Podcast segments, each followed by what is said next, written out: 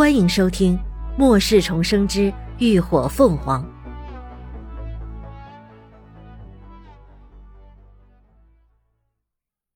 第十一集，正式拜师。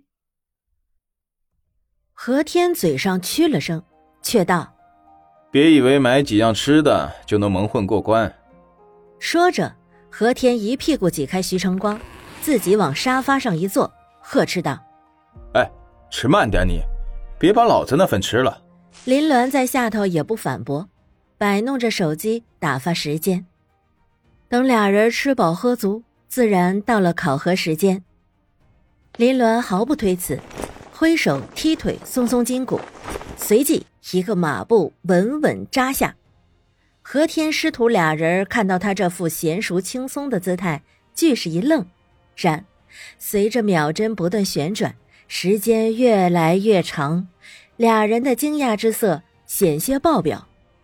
林鸾没有坚持到底，一看十五分钟到了，就吐气收身，但仍让身旁的徐成光忍不住惊呼：“妹子，你吃了什么神丹妙药？一晚上不见，竟然进步这么快！”看他那副轻松的神态，显然还有余力未发。林鸾笑了笑：“神丹妙药没有。”倒是喝了饱饱的一肚子的水。他抬头安静的看着阁楼上的何天，眸光清冷无波，却有种让人无法忽视的光彩，耀眼极了。何天被他看得半天没出声，最后憋了一句：“继续。”随即又拖拉着拖鞋转身坐回沙发。妹子，你别看师傅什么都没说，可心里……他是认可你的。徐成光伸手拍拍林鸾的肩，小声说道：“其实师傅也不容易，这武馆开了七八年了，前前后后来学武的人也不少。可现在的孩子，都是爹妈疼宠的宝贝疙瘩，哪受得了这份罪？最后一个坚持下来的也没有。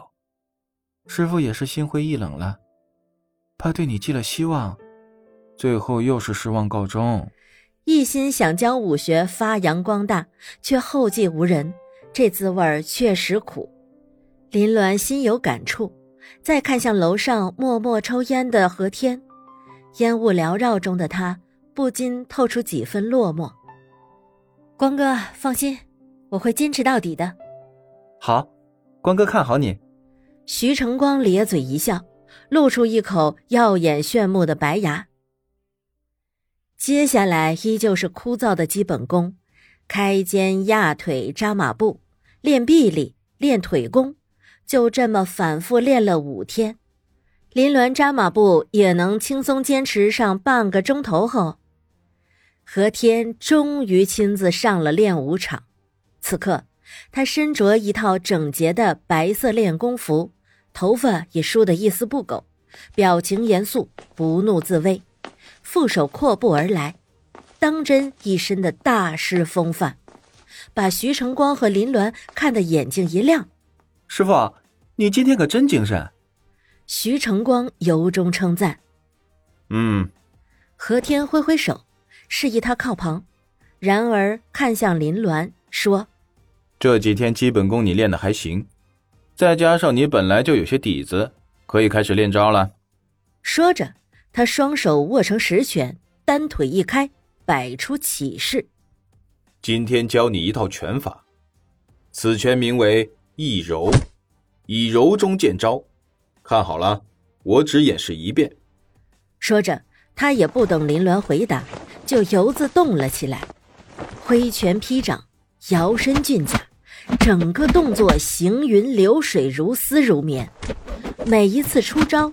看似柔软连绵，却在力达万步时猛然间发劲，刚柔并济，急缓相间。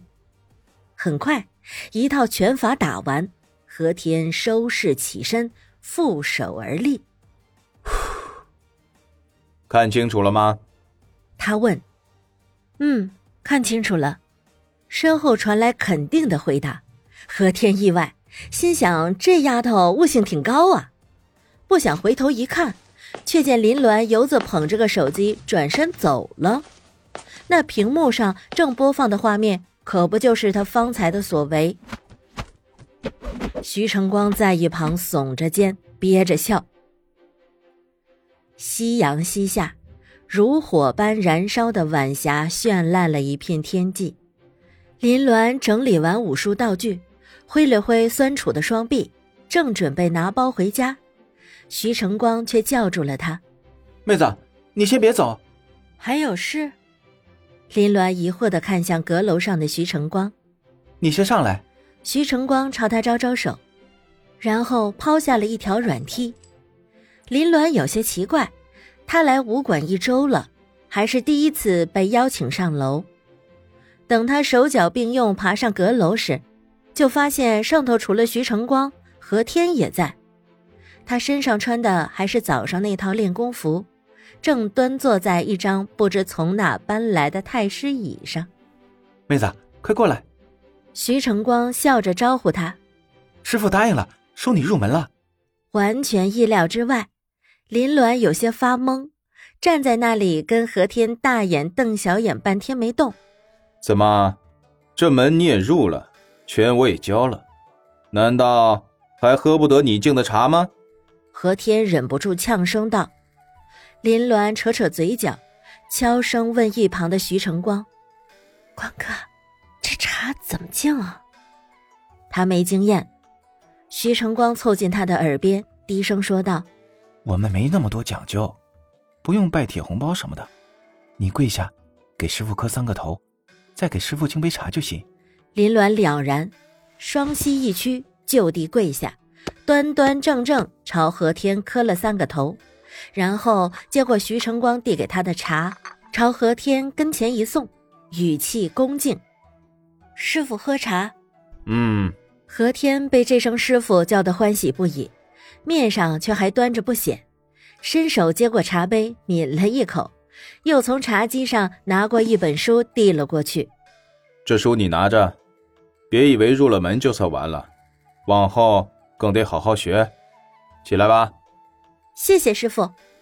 林鸾乖巧回应，双手接过赠书。这书你每晚有空时可以照着练练，能够聚精会神，对你练易柔时的呼吸吐纳有帮助。何天慢慢喝着手中的徒弟茶。心情十分舒畅，记住了，师傅。林鸾就是翻了翻书本，看着有些年头了，书纸页微黄，但十分平整。书封上用行书写了五个大字：“意气吐纳法”，里头的内容还有不少繁体字。师妹，师傅可真疼你，这可是祖传的内功秘籍，回家好好练。徐成光探头瞧了眼，笑呵呵道：“林鸾拿书往脸前一挡，悄声问：‘你有见师傅练过吗？’”感谢您的收听，下集更精彩。